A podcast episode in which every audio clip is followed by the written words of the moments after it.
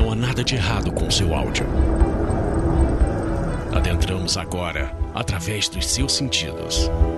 Estamos preparando você para o que vai acontecer nos próximos minutos.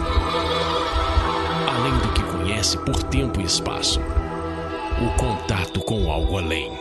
Não conte para ninguém e nunca olhe para trás, pois este é Mundo Freak Confidencial.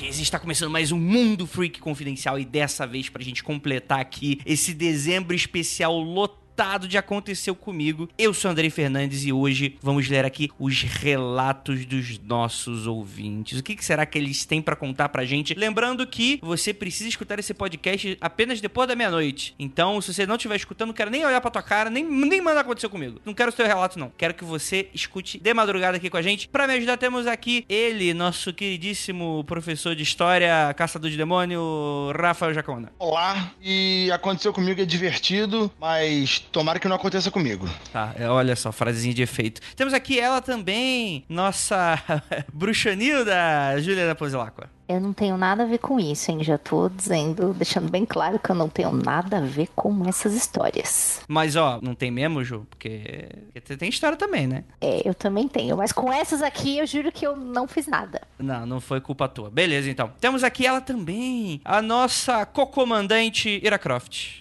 Nossa, ficou meio esquisito esse cocomandante aí, É mas. verdade. A nossa. Como é que eu posso dizer então? Nossa. Ai meu Deus, eu esqueci. Navio pirata? Como é que, como é que chama o, o, o segundo em comando? Você pode me chamar de Ira Croft que tá tudo bem. Ah, tá bom, pode ser também. Como é que você tá, Ira? Eu tô tudo bem. E aí, ouvintes? E aí, gente? E vocês aqui, podcasters? Tudo bem? Caraca, tá todo mundo formalzinho hoje. Eu vou- Vocês aí, ó, parem com essa É porra. que eu tô nervosa, que tem uma pessoa muito chique aqui, eu não tenho roupa pra esse evento. Então, Eu e tô a gente. estranhando que, que você mudou a abertura, pô, voltou pra abertura clássica. Não, Rafael, é que não tem introdução, não aconteceu comigo. É você que grava mil, mil anos aí, não, não sabe disso, mas beleza. E temos aqui também um convidado especial, vindo diretamente daquela terra, né? Que o pessoal gosta de fazer coisas interessantes com linguiças e abacaxis. Nosso queridíssimo Daniel Bayer. Opa, muito bem. Longos dias e belas noites. Essa frase maravilhosa de Stephen King, que pode também ser apenas alguém falando do horário de verão. É um prazer estar aqui finalmente, né? Sim, sim. é, a gente tem uma história muito interessante aí pro nosso ouvinte, que eu prometi contar isso aqui no ar, né? Que é relacionado a essa abertura, né? Você é bem fã do, da Torre Negra, né, Daniel? Sim, bastante, bastante, cara. Aí você foi ter a brilhante ideia de colocar a referência no seu Twitter. Sim, um belo dia eu acordei, escrevi longos dias e belas noites e veio uma enxurrada de ah, manda freak, manda freak. Eu falei, eu fui descobrir vocês, olha aí aqui. Cara, que vergonha.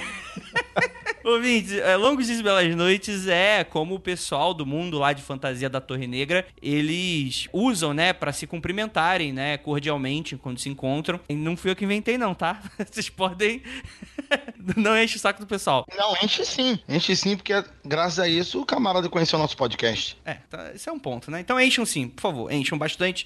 Podem passar essa vergonha. Bem, é, vocês já sabem, a gente vai ler bastante dessas histórias que vão deixar você com bastante cagacinho logo depois dos recadinhos e a gente já volta.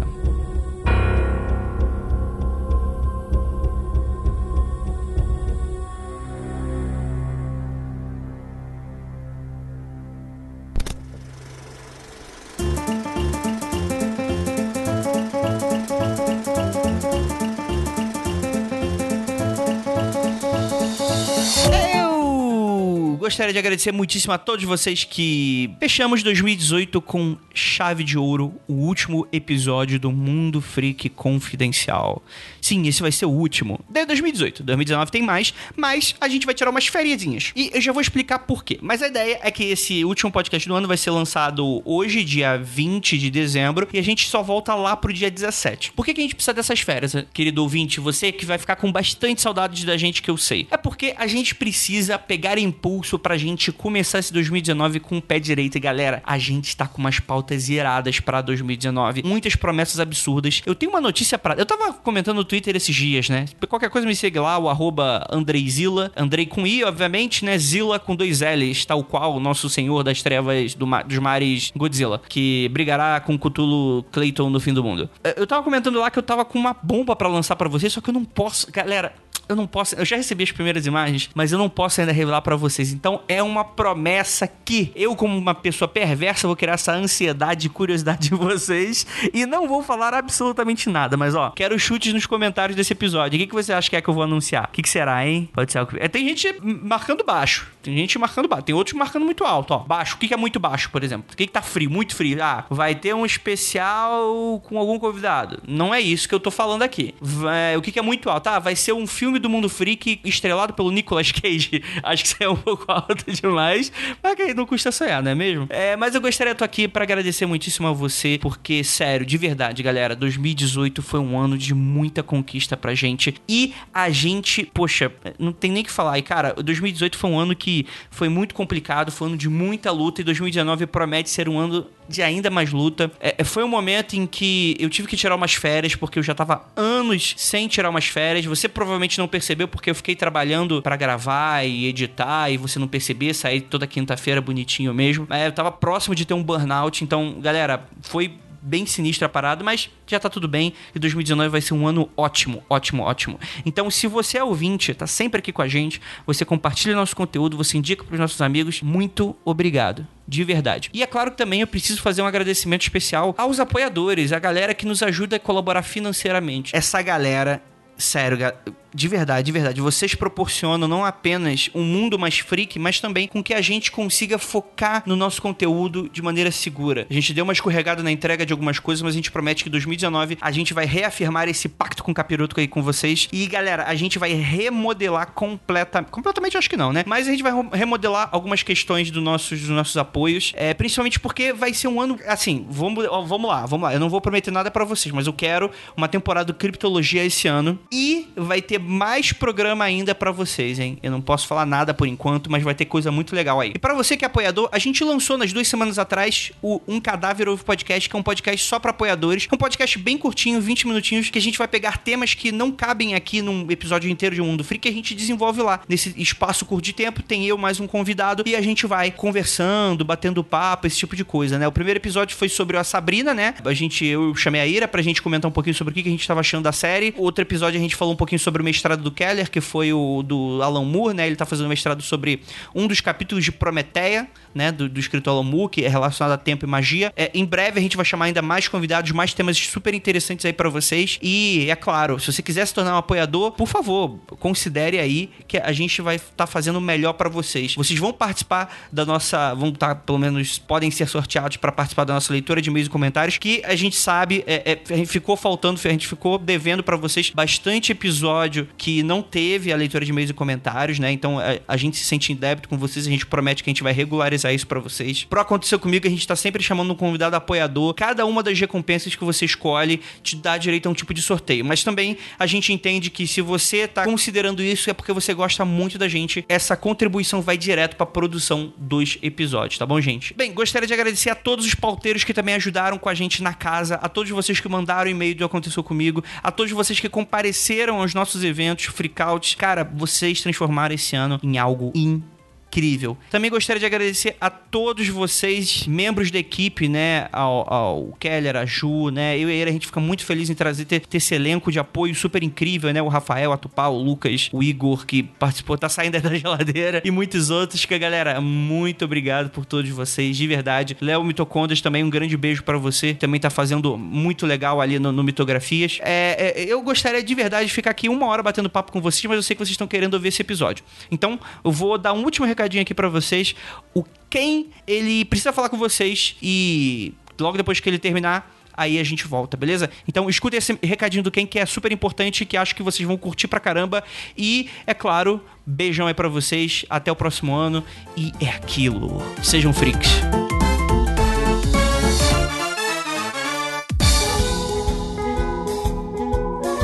Olá, ouvinte do Mundo Freak.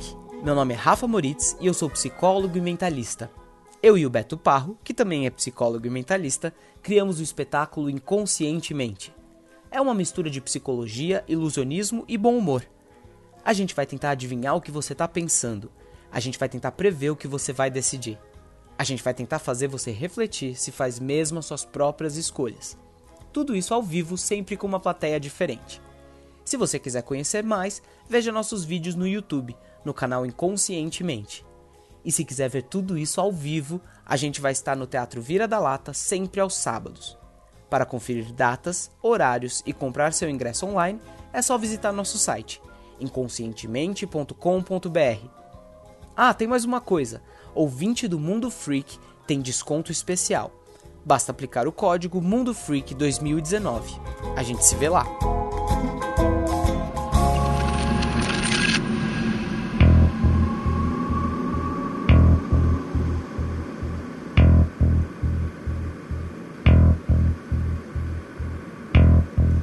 Chegamos aqui. Temos as três regras básicas do Aconteceu Comigo que eu prometi pra mim mesmo que eu ia escrevê-las na pedra e eu esqueci novamente. Mas, segundo não me engano, a primeira regra é que a gente vai acreditar fielmente nessas histórias. Então a gente não acredita que o ouvinte está mentindo, né? É claro que isso pode até acontecer, mas cordialmente aqui a gente tá abrindo essa exceção e a gente não vai duvidar da, da, da veracidade das histórias. Segunda regra é o seguinte: apesar da gente não duvidar que a pessoa está mentindo, a gente pode dar, enfim, soluções céticas para algum algum embrólio que tem ali na história. Não necessariamente a pessoa viu um fantasma. A gente pode falar que ela pode ter batido a cabeça, que ela pode ter, enfim, pode ter usado drogas, pode ter um monte de coisa. A gente pode. E terceira regra, nós somos pessoas é, é, divertidas aí, cada um, cada um é cada um, né? Mas tem gente que acha graça, tem gente que não acha graça. Mas somos pessoas, né, que estamos aqui no momento de, de confabular, né, de confraternizar, de, de festa, porque é um programa que a gente gosta bastante e a gente é, tem bastante senso humor, vamos ser bastante jocosos, mas levando em conta que não estamos aqui para ofender ninguém, até porque vocês mandam essas histórias com bastante carinho, então fiquem tranquilos, levem em conta isso quando vocês forem mandar e-mail para acontecer comigo. E como é que você faz para participar disso, galera? Você vai pro contato arroba mundofreak.com.br, digita lá no seu e-mail e no assunto você coloca aconteceu comigo, você coloca um assunto para acontecer comigo, algum tema, Shadow People, é, OVNI, é, demônio, fiquem à vontade.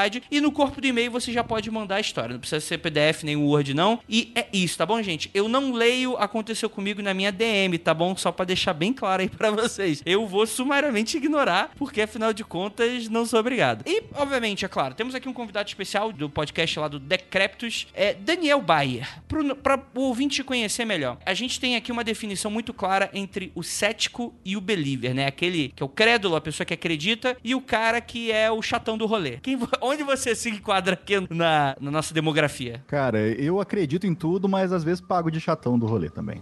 Mas eu sou, eu sou mais pro. Eu acredito pra caralho nas coisas. Tá louco. Não, mas aqui pode desacreditar de boa. Mas é claro que. É, eu já vim de fralda, já, já tô com a fraldinha.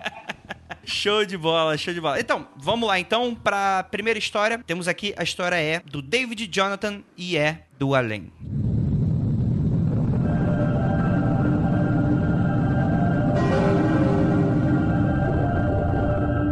Através desse e-mail para contar minha história não aconteceu comigo. Meu nome é David Jonathan Pyle, tenho 28 anos, sou uma pessoa que acredita em coisas sobrenaturais, apesar de já ter visto uma vez algo estranho, não relacionado com a minha casa. E, enfim, no início do ano de 2014, eu tinha 26 anos e estava matando tempo no computador do meu quarto. Era aproximadamente umas 11h30 da noite, meu computador na época ficava quase de frente para a janela que fazia vista para os fundos da casa, onde tem uma edícula com churrasqueira em frente à minha janela havia um varal giratório onde estavam pendurados alguns tapetes e toalhas de banho. Eu estava distraído quando, de repente, uma pessoa branca, de cabelos caracolados escuros, passou por debaixo da toalha no varal giratório fazendo assim com que as toalhas levantassem e o varal desse uma leve gerada. Não havia vento, ele deixa aqui claro. E foi em direção à porta da cozinha que estava aberta e derrubou uma vassoura que estava encostada na parede ao lado da porta. Como a descrição dessa pessoa era a mesma do meu pai, eu não me preocupei e abri a porta do meu quarto para ver se estava tudo bem com ele. Após abrir a porta, notei que a casa estava com as luzes apagadas. Fui até a porta da cozinha e não tinha nada lá, a não ser a vassoura caída. E imediatamente fechei a porta da cozinha, fui ao quarto dos meus pais e eles estavam até roncando. Minha mãe ao lado do meu pai na cama, também dormindo. Na hora eu fiquei assustado, pois achei que era meu pai pegando a toalha de banho dele no varal, mas não era. Voltei rapidamente para o meu quarto, fechei a janela e a porta, quase que instantaneamente entrei numa crise, onde eu sabia que tinha visto aquela cena perfeitamente, mas meu cérebro tentava fazer eu pensar que não. Observação: minha casa é cercada de outras casas mais altas, onde a única forma de chegar ao fundo da casa é passando por dentro da mesma. O muro mais baixo, dois vizinhos têm mais de 7 metros e para alguém pular teria que subir nas casas deles e a única maneira de sair seria pela porta da frente, quase impossível ser alguém de fora, uma vez que só morava eu e meus pais. Não sei se essa informação é relevante, mas cerca de quatro meses depois, meu pai faleceu de infarto enquanto dormia. Meu Deus! É...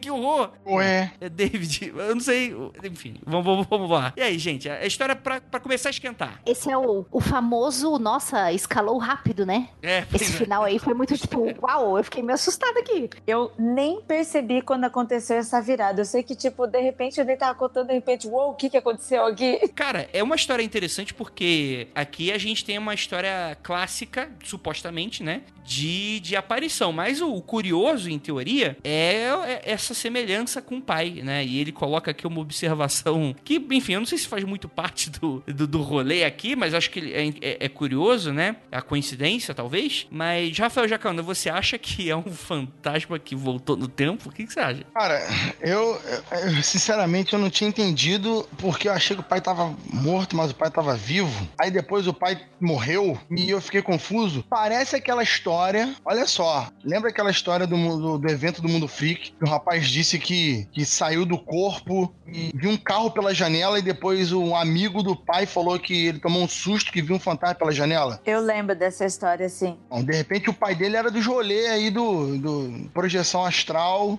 e ele não sabia. E o pai morrer de coração foi só um- uma triste coincidência. Então não é um fantasma viajante do tempo, pra você. Não, acho que vamos dizer que o pai pegou um rolê. O pai viajou astralmente e encontrou com o filho sem O querer. cara foi pegar a toalha no, no sonho. Nossa, mas por quê? Aí que tá, encontrou, é, sabe? Viajou com o filho. Ih, caralho, meu filho, vou fazer o quê? Vou meter uma de fantasma. Ah, tá muito maluca a sua, a sua solução, a sua resposta, Rafa. Ué, então é um fantasma que viajou no tempo. Acho que isso é pior. Não, não, isso é horrível. Não vá na do Andrei também. O que, que você acha, Daniel? Você já teve uma experiência parecida com essa? Ou porque espero que seu pai esteja bem? Nunca tive, mas será que esse menino ele não, não tem alguma coisa de vidente, assim? e Ele previu, sei lá, o. Ele, previ- Hum. ele- ah, ele previu a aparição do pai que tava vivo, mas quando o pai já tivesse morto? Olha, eu prefiro a minha, hein? Olha aí. Prefere na minha. Mas aí eu acho que existe uma, uma certa relevância. Algumas pessoas, ge- geralmente, por exemplo, espíritas. Vamos, vamos imaginar que exista realmente um mundo espiritual, que existam pessoas com funções, né? Como assim, vamos supor? Como assim, vamos supor? Não entendi. Não, é, pode não, não ter nada. Mas enfim, o que, o que na verdade é uma realidade muito horrível, que só que significa que você morre aqui nesse mundo e continua trabalhando no outro. Você tem um emprego, então é horrível. Mas imagine o seguinte: que existe aí aquela coisa de. eh, Já estava escrito que o pai do David ia morrer, ia falecer, no caso. E aí apareceu um parente dele pra já dar aquela preparada no, no terreno. Colocar ali o tapete vermelho, alguma coisa assim no- na, na- na- região. E era alguém parecido com o pai, porque na verdade era um parente, um avô, um tataravô parecido ali. Será que eu tô sendo muito maluco? Pera, o fantasma é de outra pessoa agora, né, mãe do pai? É, de outra pessoa parecida com o pai. Com mesmo biotipo do pai. Pode ser. É, Ve- Veio pra, pra visualizar ali o pai morrendo, tipo, a lá Chico Xavier, né? Nossa, gente, que fanfic que vocês estão criando. É, a gente tá. é, o, nosso, o nosso trabalho aqui é tentar achar explicações que não fazem sentido. Olha, eu até acho que foi uma premonição, mas eu acho que não foi um fantasma viajando no tempo, sabe? Ele teve uma premonição e foi uma impressão apenas. Que aquilo seria o fantasma do pai dele, mas como ele estava vivo, não tinha como ser o espírito dele, porque o espírito dele estava no corpo dele. Mas eu acho que foi uma premonição e ele teve uma visão. Hum. Sacou? É, mas não sei se você. é, Olha, eu, é claro que vocês já devem ter ouvido falar disso. isso, tem umas teorias de que quando a gente dorme, o espírito sai, né? Sim, sim, sim. Sai do, do corpo. E o pai dele, coincidentemente, estava dormindo. Poderia muito bem ser o espírito do pai, porém vivo. Que ele viu por alguma mediunidade que ele tenha. Não sei. É, pode ser, pode ser. E, e- e é relativamente comum, até pra pessoas que não são sensitivas ou médios ou o que seja, terem relatos de saída do corpo. Não, não é. Se, se a pessoa não é sensitiva, talvez não seja com bastante frequência. Mas se realmente foi isso e de repente deu esse lapso aí, o cara pare... É, o cara tava no sonho. Você tinha. Ô, David, você devia perguntar se no sonho do teu pai, você devia acordar o seu pai jogando aí da, jogado aí da cama e perguntar: Papai, você tava tomando. tava indo tomar banho no teu sonho? Às vezes era isso. O cara tava achando que tava sonho e não era sonho. É, tanto é que dizem que quando a gente tem aquela sensação de que cai, né, é o espírito voltando. É, pois é, pois é. Tem uma, tem uma explicação científica pra isso, mas é, eu, eu gosto de pensar que é o diabo tentando puxar o seu, sua alma pra baixo. É uma boa também.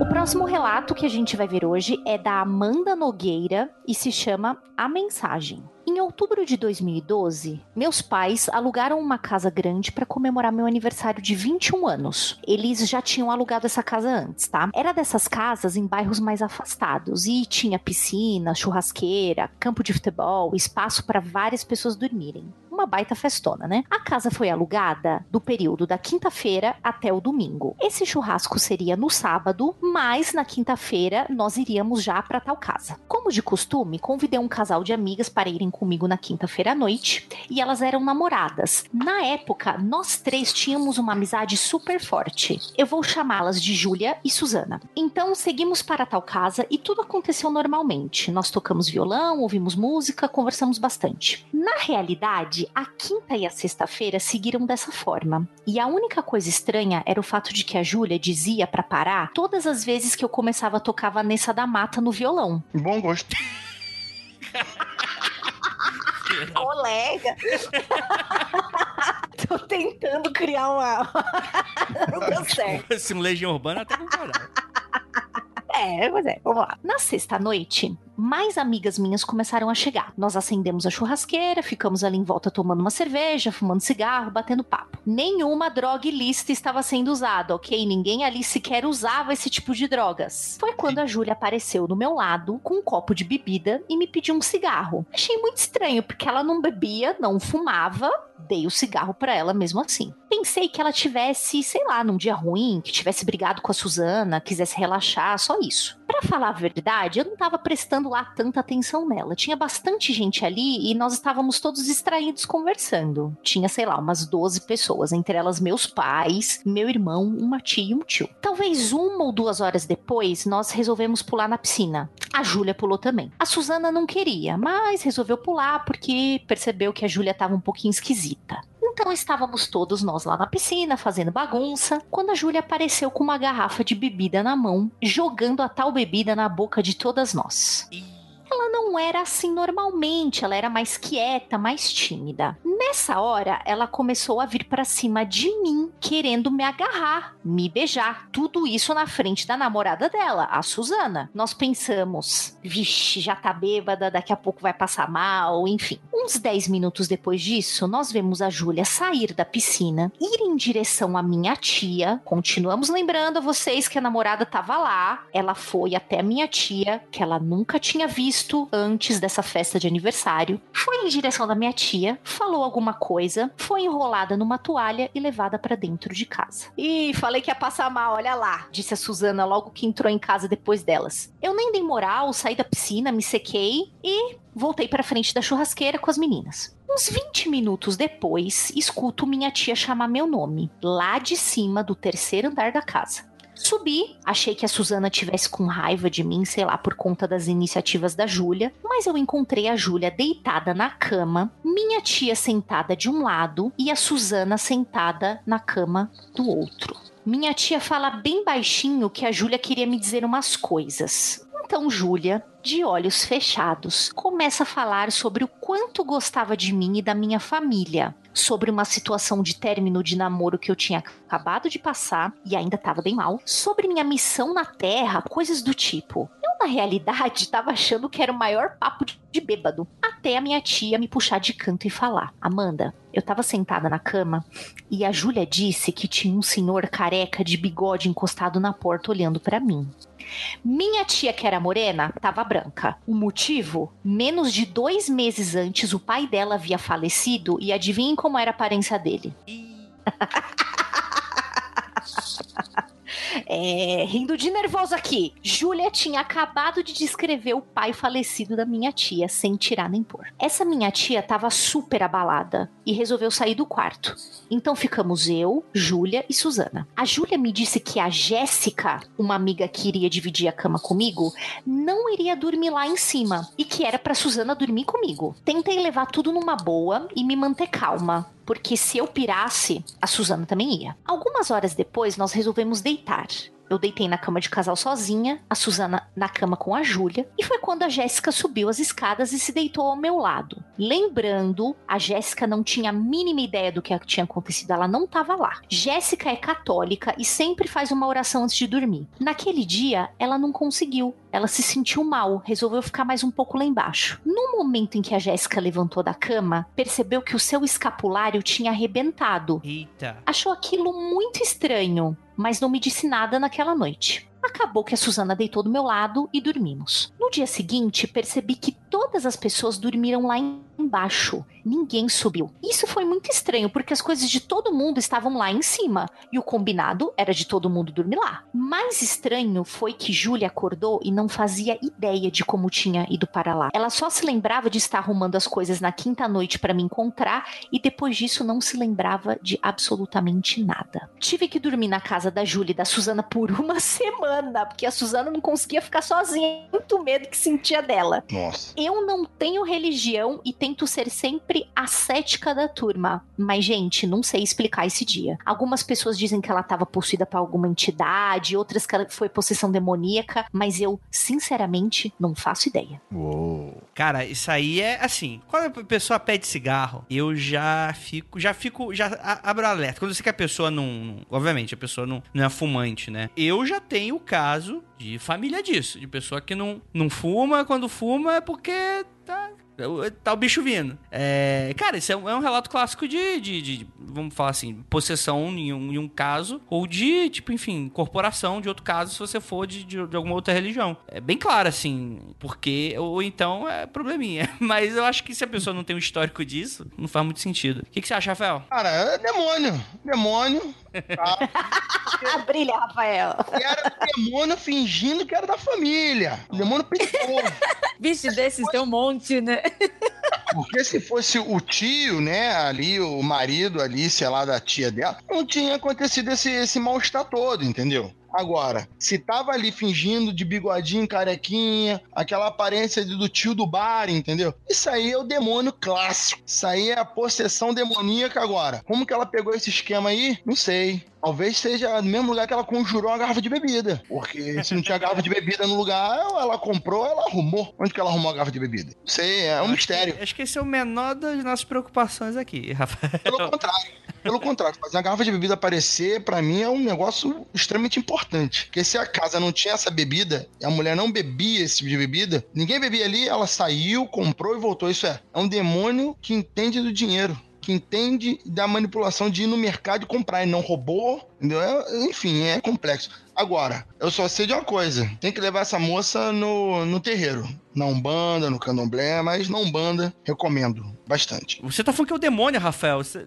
Não faz sentido. Você tá sendo ecumênico Pra sua... tirar do corpo dela, rapaz. Pra tirar, expulsar. Tá, mas se é o demônio, tem que ir na igreja católica. Se, é, se não é o demônio, se é o encosto, aí vai no terreiro. Ah, cara, mas a igreja católica, apesar de ter alguma eficiência, é muita burocracia. Sabe como é que é, né? Vai lá até provar que é o demônio, você já tomou, já foi em cinco hospitais diferentes, já foi internado em manicômio, até chamar o padre, não sei. Talvez só se a igreja agora estiver tomando atitude diferente. Entendi. Mas a igreja católica tem muita burocracia, muita burocracia. Entendi. O que, que você acha, Ira? Demônio, pega a senha e vá pro fim da fila, é isso?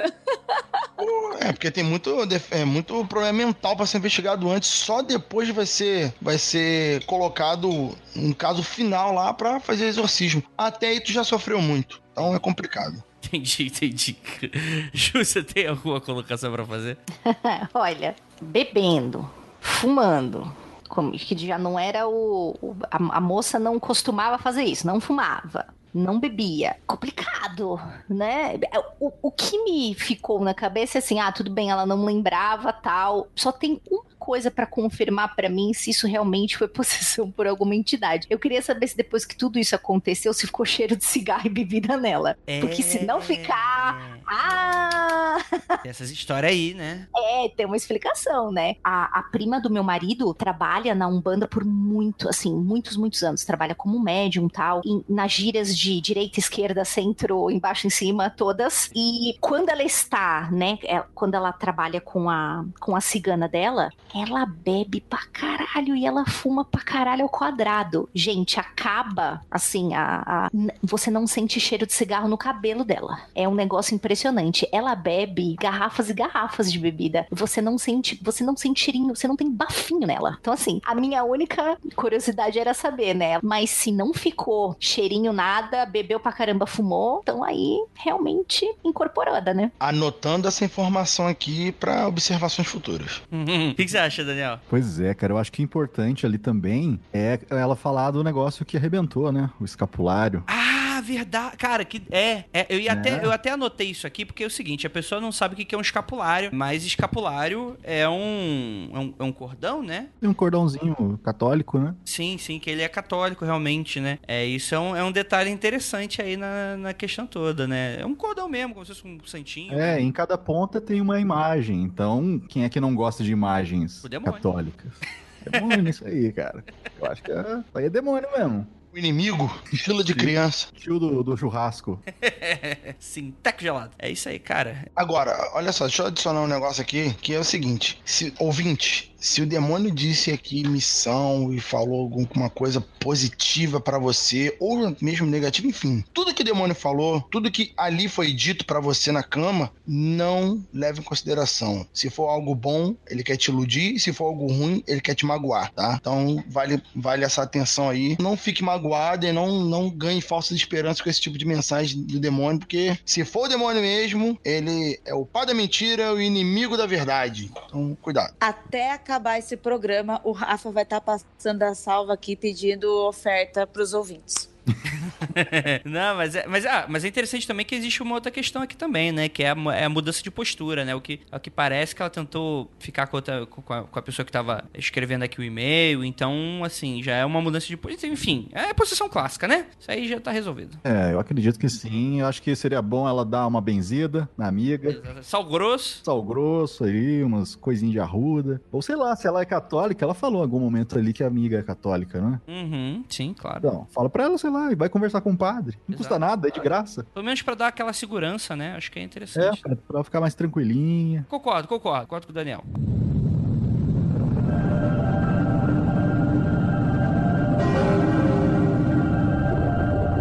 O próximo aqui é do Danilo Costa. E o título é Fogo. E não é aquela música do Capital Inicial.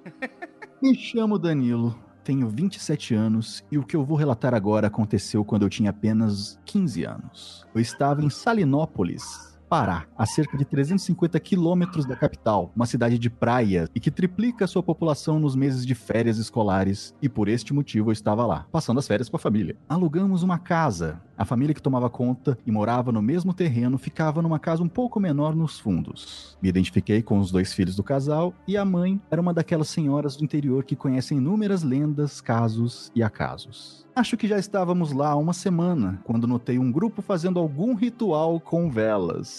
Aí ele pergunta aqui, macumba? Hum. No final da rua, chamei os. Com velas no final da rua, chamei os dois garotos e ficamos observando. O mais novo disse que isso era comum e que se ficássemos assistindo por algum tempo, após o término do ritual, veríamos um pequeno fogo, como de uma vela, se aproximar das oferendas e depois sumir. É óbvio que ficamos para ver. Não sei quanto tempo demorou. Já haviam até chamado a gente para dormir quando vi aquele pequeno fogo flutuar e se aproximar da oferenda. Entramos em pânico e corremos gritando pela casa.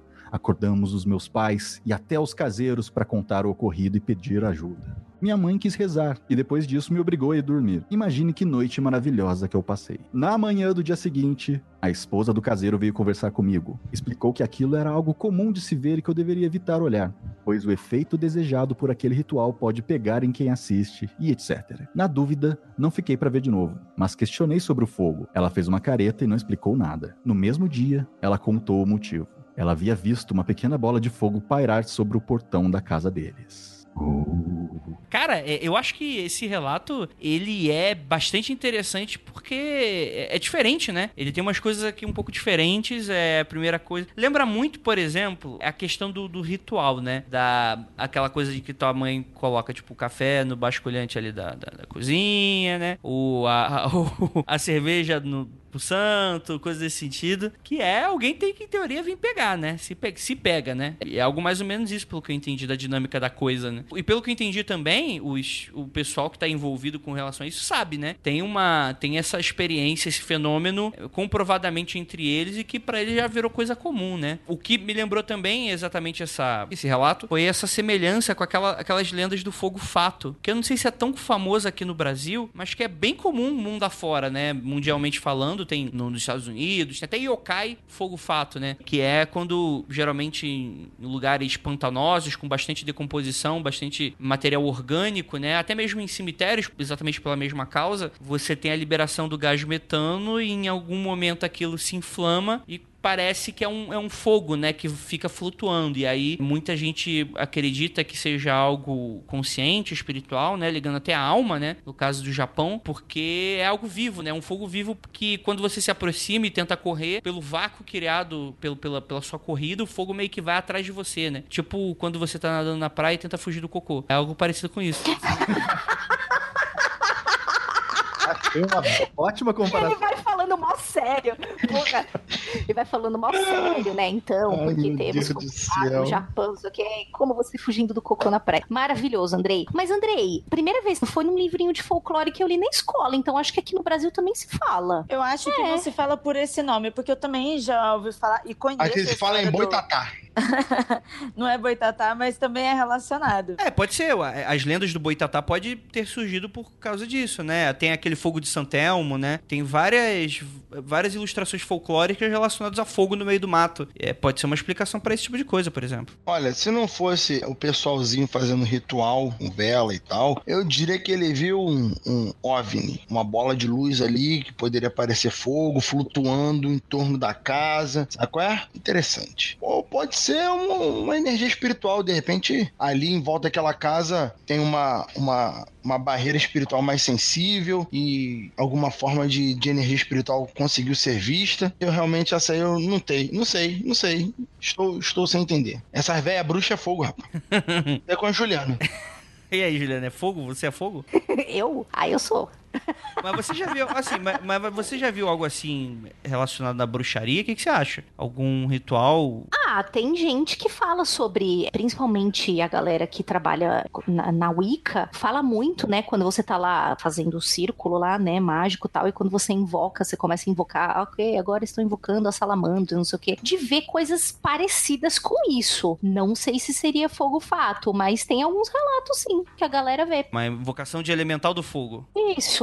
É, tem, tem algumas relatos de pessoas que falam quando estão fazendo esse tipo de invocação ver, mas não sei se seria o fogo, não seria o fogo fato, né, na real, mas Era, o que, que você acha? Então, eu achei uma história interessante, como você falou, ela é diferente, é um relato diferente. Eu tô aqui, tipo, queimando meus neurônios, pensando se poderia ser alguma ilusão de ótica, alguma coisa causada justamente porque eles já estavam fazendo rituais, então já estava acendendo velas e fogo e tal. Mas eu também não consigo conceber, eu não consigo explicar como seria uma bola de fogo em cima da casa, sabe? Tipo, por exemplo, quando fala uma bola de fogo, eu já imagino algo grande, tenebroso, sabe? Mas isso também, sei lá, se eu, acho que nunca ouvi um relato de ter uma bola de fogo grande assim como eu estou imaginando. Se às vezes poderia ser uma iluminação, sabe? Ou até mesmo um fogo em algum outro lugar, mas que estava reluzindo sobre a casa, alguma coisa desse tipo. Entendi, entendi. Ué, realmente, a impressão que me deu foi que não foi algo grande, né? Senão ele teria talvez relatado aí é, como se fosse um OVNI, tipo o que o Rafael sugeriu, né? Eu acredito que possa ter sido, sei lá, até mesmo uma centelha, uma pequena centelha, né? Aquela imagem clássica do, do fogo fato mesmo, que é bem frívolo, né? Bem, bem efêmero. É, e sei lá, às vezes vai do ponto de vista, entendeu? Porque, tipo, se ele tava falando que era algo sobre a casa, quer dizer que o fogo tava sobrevoando, sabe? Na visão dele, no relato hum... dele, dá a impressão que o fogo tava sobrevoando. Se ele tava sobrevoando, é diferente do fogo fato que a gente vê pelo chão, justamente porque os gases estão mais próximos ali do chão. Então esse efeito acaba acontecendo no chão. Então eu fico pensando, será que tipo esse fogo estava em um outro lugar, mas a, a, o ponto de vista dele, ele pode ter tido a impressão que estava sobre a casa ou algo assim. E tipo, eu só estou tentando questionar, sabe, levantar, levantar mais informações do que ele falou. Eu gostei muito da história. Eu achei que ficou um pouco confusa, mas eu gostei bastante. É, porque justamente como ele, para mim parecia duas coisas é, deslocadas, o, as velhinhas fazendo ritual e depois o, o, brilho, a bola de fogo flutuando, entendeu? Aí eu enfim, eu não, eu flutuei nessa parte. É, porque você tem essa coisa de flutuar em cima da casa, né? E eu vou lembrar do, dessa coisa do OVNI, né? Então, vou concordar com o Rafael que pode ter essa possibilidade. Agora eu imagino, né? O pessoal tá fazendo ritual para extraterrestre e extraterrestre tá descendo? Então, isso que eu ia perguntar. Peraí, não vamos acreditar que é fantasma, vamos acreditar agora que é OVNI. Por que, por que não, Ira?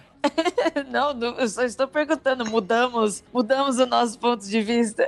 Pode ser. Parece mais OVNI, porque tem muito desse relato dessa, dessas esferas do tamanho de bolas de futebol, bolas de basquete. Ela também não deixou claro o tamanho. Então a gente não sabe se, se tá voando alto, se tá voando baixinho. De cima da casa parece, dá a impressão que é próximo do telhado. Então me deu a impressão que é do tamanho de uma bola de futebol, por exemplo. Então para mim parece muito mais alien do que sobrenatural. Mas existem relatos também de que misturam isso, né? Relatos, lembra daqueles. Aliás, não sei se vocês já ouviram falar de relatos de esferas espirituais que são fotografadas, aí tem explicação, ah, quantos não são. Verdade, Rafael, as orbes. É por isso que eu tava falando. Porque dependendo do local, se essas velhinhas aí estavam fazendo ritual, deve ser um local propício para esse tipo de energia. Tá entendendo? Então pode ser uma das duas coisas. Ou qualquer outra coisa, mas eu tô chutando uma dessas duas.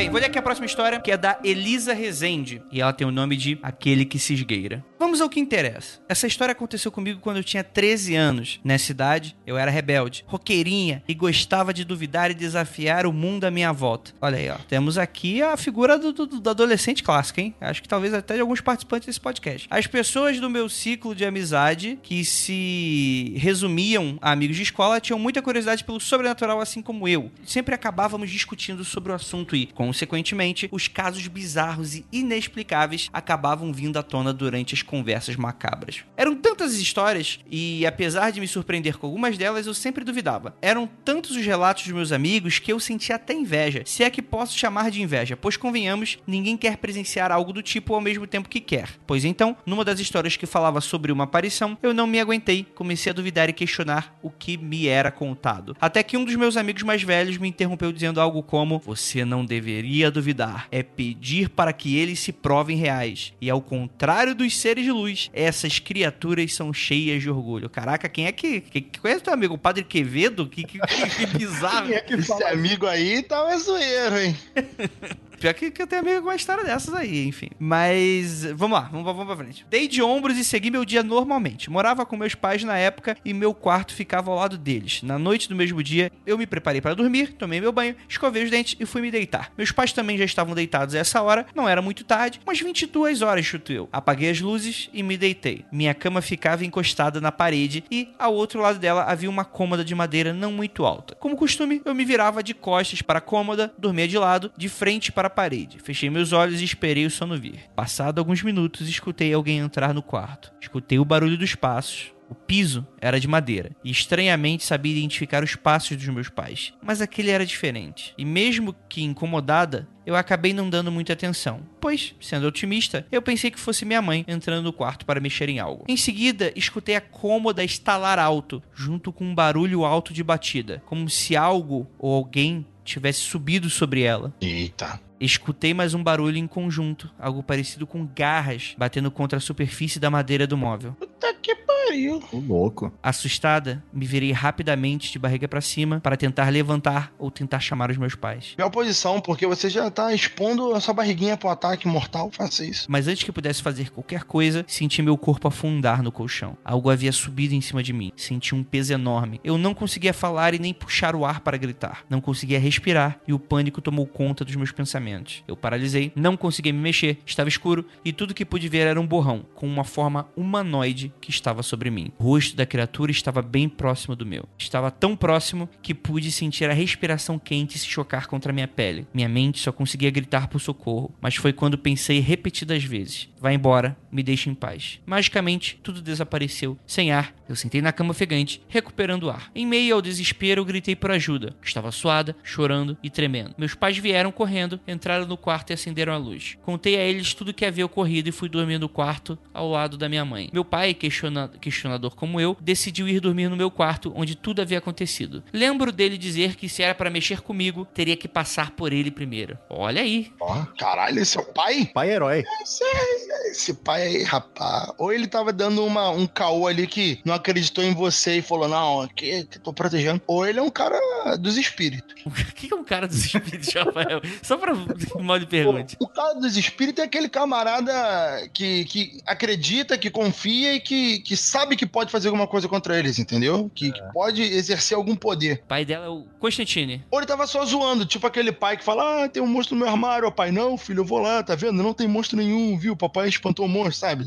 Não sei qual é. Aí é daquelas histórias que ele abre o armário, aí tá a filha dele no armário, ele olha pra trás e a filha anterior tá sorrindo, né? Bem, algum tempo depois ele retornou do meu quarto com o colchão da minha cama nos braços, colocou no chão e disse que dormiria ali, pois não estava conseguindo pegar no sono no meu quarto. Eu e minha mãe ficamos em silêncio e até hoje nunca voltamos a conversar sobre isso. Eu nunca descobri se ele viu ou sentiu algo naquela noite assim como eu. Sei que no dia seguinte, meus pais chamaram um padre para benzer a casa enquanto eu estava na escola. E pasmem, aparentemente funcionou, porque até hoje não voltei a presenciar algo estranho. Apesar do medo, enchi o peito ao contar a história aos meus amigos da escola. Alguns disseram que tive paralisia do sono, mas eu tenho certeza que eu ainda não havia dormido até aquele momento. Desde então, nunca mais duvidei de nada que me contam. Quem sabe um dia eu me encha de coragem novamente, me torne um- uma grande investigadora paranormal e desvende os mistérios dessa noite. Enquanto isso não acontece, eu sigo minha vida normalmente, sem mais desafiar as forças ocultas. Abraço. Cara, que história maravilhosa, hein? Caramba, hein? Ela viu a, a coisa em si. Caraca. Quantos anos ela tinha? Adolescência? É, é adolescência, ela- 13 anos. 13 anos, 13 anos. Mudança de hormônio e tal. É uma boa, pode ser paralisia do sono, mas eu não vou acreditar nisso não, porque aqui meu papel é acreditar no ouvinte. Isso é o demônio! Isso é o demônio, não há outra explicação. Não há outra. Isso não é sucubus, isso é incubus. Rapaz, Uma menina de 13 anos no auge ali da... no início da sua puberdade. Esses demônios são, são inescrupulosos, cara. E detalhe, geralmente as pessoas já estão dormindo e estão acordando. Ela teve uma experiência um pouco rara aí das pessoas ainda estarem acordadas e verem, né, sentirem a aproximação e verem em primeira mão a criatura em cima. Eu não sei como é que ela lida com isso. Eu, se eu passo por uma experiência dessa, cara, provavelmente eu começo a frequentar muito, com muita frequência alguma religião. Muita frequência. Eu não conseguiria passar por uma experiência sobrenatural desse nível e continuar minha vida normal, sem acreditar no céu, no inferno e coisa do tipo. o que, que você acha, hein, Ira? Caraca, o Rafa puxou Incubus. Gente, Aí agora o DJ coloca lá, o DJ, ó, o editor coloca uma música do, do Incubus aí tocando no fundo. Solta aí, DJ! Aumenta o som! Não, não, não, aumenta não, aumenta não, que a gente não tá usando música de direito autoral. é sério, a, a princípio eu também tava considerando como se fosse uma paralisia do sono. E eu tava considerando no sentido, não desmerecendo, dizendo que ele tá mentindo, que ele não tava dormindo, mas é que muitas vezes a, par- a paralisia do sono ela pode acontecer naquele momento em que você tá meio acordado ainda, meio dormindo, sabe? O seu consciente ainda está um pouco ativo. Mas depois que o Rafa falou sobre o Incubus e falou da adolescência dela e falou da- disso, eu fiquei pensando também, hein? Porque pra ela sentir o bafinho quente, o calorzinho no cangote, precisa ser um demônio querendo muito mais do que somente uma possessão. Então, é isso que eu queria levantar, porque assim, dentro do- da, da questão da paralisia do sono, né? Geralmente são nesses estágios entre dormir e acordar que acontece, né? Seja quando você tá prestes a dormir, seja quando você tá prestes a acordar. Quer dizer, prestes a dormir, eu, até não sei, porque geralmente as pessoas acordam de madrugada. São raros relatos que eu vejo, quer dizer, nem, talvez até questione se eu já vi relatos de paralisia do sono quando a pessoa tá tentando dormir, né? Mas vamos contar que a, que a ouvinte, ela, ela cochilou e ela não percebeu, ela achou que tivesse acordado ainda. Porque existem esses micro, esses micro cochilos, né? Que aí você vai apagando e tal. Vamos dizer que fosse uma paralisia do sono. Cara, foi tão, tanto detalhe interessante nessa história que, beleza, a paralisia do sono, ela tem fama e tem bastante estudo sobre isso, que ela causa questões da alucinação, né? Então é comum esses relatos de shadow people ou alucinações de maneira geral, mas ela deu aqui um relato tão bem detalhado da coisa toda que eu, eu, eu, eu não sei. Eu acho que. Acho que, você, acho que faz sentido, Daniel? Você acha que pode ser paralisia? Olha, eu acho que sim. Eu já tive alucinação com paralisia do sono. Eita, como é que foi? De acordar no meio da madrugada e sentir como se alguém tivesse é, apertando a minha cabeça contra o travesseiro, assim, como se quisesse, sei lá, me sufocar. Cara, assim, enfim, você é cético, né? Você tá dizendo que era só. Mas enfim, eu nunca. Vai lá, cara, vai lá. O demônio. oh, desculpa. Espírito é foda. Mas é isso, cara. Você, se- você tem mesmo a impressão de que tá acontecendo alguma coisa, sabe? Assim, hoje em dia eu já não tenho mais tanto isso. Eu tinha muito quando eu era mais novo também. Mas aqui no caso dela, sabe o que, que me pegou? Foi o pai dela também ter ficado com o cagaço. De falar, "Ah, eu não tô conseguindo dormir no seu quarto. É, o pai dela pode ser só um cagão também, né? Pode ser só um cagão, ou pode ter visto alguma coisa. Sim, Tanto é que ele sim, levou um padre depois, né? Exato. Pra benzer a casa. Não, eu então- não, eu não acho que ele seja um super, super cagão, porque ele falou: se alguma coisa vier mexer com você, tem que passar por cima de mim. Então é aquele cagão barra corajoso, vai. Sim, é. Fofinho. Ah, entendi, mas eu também sou assim. Ira, eu vou te proteger contra qualquer mal. Aí aparece o demônio e eu saio correndo. Ah, foi um instinto biológico do meu corpo. Ele joga a ira na frente dele e sai correndo depois. É, pois é. Aí é provável que a Ira sabe lidar com o demônio melhor que eu, ou outro, qualquer outro caso de perigo. Mas é, é, é, é claro, eu acho que é uma colocação interessante, né? Será que o clima do quarto tava tão pesado a ponto. Claro que existem pessoas que são sugestionáveis, né? Sejam crianças ou adultos, beleza, ok. Uma pessoa sugestionável vai sentir medo, que acha que vai ter alguma coisa. Mas ainda assim, é, eu levanto aqui a- o que a Juliana falou, acho que é relevante também, de que, poxa, se o cara se ofereceu, alguma coisa de, de, de coragem tinha ali e se escafedeu no, no processo, né? É, e essa menina, Elisa, ela pode muito bem ser muito sugestionável, porque ela tem amigos que falam, você não deveria duvidar. É, pois É, é. pedir pra que eles se provem reais. ela tem uns amigos estranhos. Exatamente. Pô, quem tem uns amigos desse, acredita em qualquer coisa, né? Hum, hum, falou o cara que tem uns amigos desse. Ah, então, mas eu, mas eu não tô falando que eu sou cético. Ou será que sou? Não sei. Ah, Rafael, é o relato que tem que ser julgado, não eu. Para com isso. Para de jogar os ouvintes contra mim. Ah, droga, eu gosto de jogar, jogar você. Alguém tem mais alguma coisa pra falar antes da gente puxar o próximo? Não. Acho que isso tá resolvido. O padre foi lá e deu um chablau na casa e tá tudo bem. Ah, é verdade. Tem o caso do, do- da questão do padre, né? Isso, isso eu não tinha lembrado. E aí, vocês acham que resolveu, resolveu mesmo? Acho que sim, porque, né, seria muito coincidência, sei lá, o padre foi num dia, no outro ela não tem mais sonho nenhum. Não teve mais nada, o sono Ela bom. não tinha com frequência também, né? Eu acho que pode ter sido só aquele espírito que, tipo, ah, ah, é, tá duvidando? Eu vou te dar um susto hoje. Olha, eu tô achando esquisito porque esse padre aí deve ser uma cidadezinha, deve ser um padre confiança ali, porque geralmente padres não, não fazem muito disso não, entendeu? Os padres, eles são mais discretos quando, sabe, vão na casa fazer coisas assim, isso aí tá mais pra, pra mandingueiro. É, não sei. Cara, no interior, padre benze até carro. Sim, isso que eu tô falando. Se, se for interior, cidadezinha, aí beleza, tranquilo, isso aí normal. Mas padre ir na casa das pessoas na cidade é pra dar bênção por de espírito, é mais difícil. Ó, Rafael, pra não falar que tá vindo da minha boca, um amigo, ouvinte do Mundo Free, católico, mora no interior, ele me gar... eu, eu, tava, eu tinha esse mesmo papo que você. Eu falei, pô, não faz. O exorcismo hoje é super burocrático. Precisa mandar pro Vaticano, o Vaticano precisa aprovar, demora dias, precisa fazer todos os testes primeiro e tal. E aí eu conversando com ele sobre isso, ele falou, André, não é bem assim. Tem alguns casos extraoficiais que rolam por aí, principalmente no interior, de exorcismo e tal, que não é como a mídia já mostra que é. Aí eu falei, beleza, tô dando aqui o benefício da dúvida aqui na, dessa história aí. Mas calma lá. Ó, eu sou do interior, eu posso falar. É claro que se você chamar padre, pastor pra ir na sua casa, eles vão, gente. É, a vida no interior é muito mais simples do que a correria da, da cidade. São poucas pessoas, as pessoas são mais próximas. E não vai porque, nossa, é pra fazer exorcismo. Não. Se visita a família, ainda você vai na casa das pessoas, ainda tem uma comunhão entre a religiosidade e a comunidade. Então é claro que se você chamar um padre, ele vai na sua casa. Não quer dizer que ele tá indo para fazer um exorcismo. Ele vai lá para conversar com você, ele vai lá para ver qual, que, qual é que é, vai lá para ver o que tá acontecendo e consequentemente ele faz uma oração porque a família está pedindo. Uhum. Agora, os exorcismos que a gente vê, essa coisa cinematográfica do demônio vomitar cocô verde pelas paredes na cara de todo mundo, isso é outra parada, entendeu? Isso daí é muito, é muito cinematográfico, sabe? Mas as coisas Era- no dia a dia é assim que cocô. acontece. Vomitar cocô Era, também. era realmente- cocô. Era Caralho, eu fiquei imaginando isso aí pelos eu tô- dois lados. Cocô verde.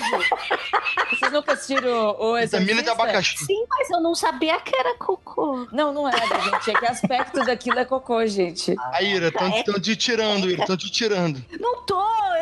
Tá bom, pra ficar mais fofinho pra vocês, abacate moído. Tá bom, tudo bem. Olha só, a gente já entendeu. Mas, Ira, ó, eu vou só discordar de você com relação a uma coisa. Eu super concordo com o que você tá falando, realmente, mas a pessoa que eu conversei, ela falou que é exorcismo e exorcismo hardcore. Que rola no interior do Brasil aí e a galera não tá sabendo. E a pessoa me garantiu. Se quiser, eu, eu até que tem. ah, enfim, não vou falar pra não, pra não queimar a pauta. Denúncia no Vaticano, então, gente. Olha. Denúncia. Vão lá denunciar.